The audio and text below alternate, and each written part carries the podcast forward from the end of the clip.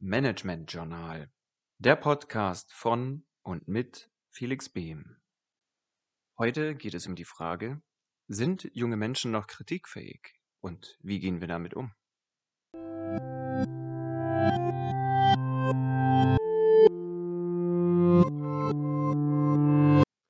Wenn wir der Frage nachgehen, ob oder warum offenbar junge Menschen nicht mehr feedbackfähig sind, dann dürfen wir uns zunächst die Frage stellen, wie sind sie denn aufgewachsen?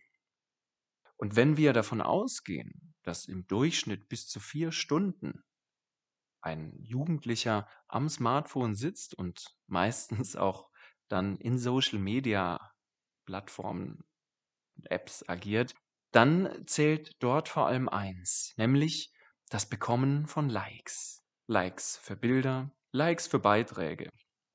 Aber es bleiben eben Likes.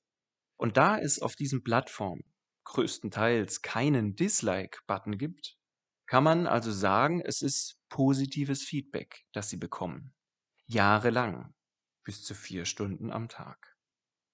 Wenn so ein junger Mensch dann in die Ausbildung kommt und am ersten Tag ja negatives Feedback bekommt, das hast du nicht richtig gemacht, schau doch mal an, was du hier angestellt hast, dann ist das erstmal nicht nur überraschend, sondern auch erschreckend. Junge Menschen können erstmal gar nicht damit umgehen. Was tue ich denn jetzt?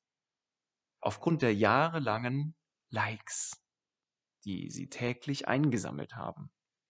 Also, was heißt das für Ausbilder? Es heißt nichts anderes, als dass gerade bei der Generation Z langsamer darauf hingeführt werden muss, was eigentlich Feedback bedeutet.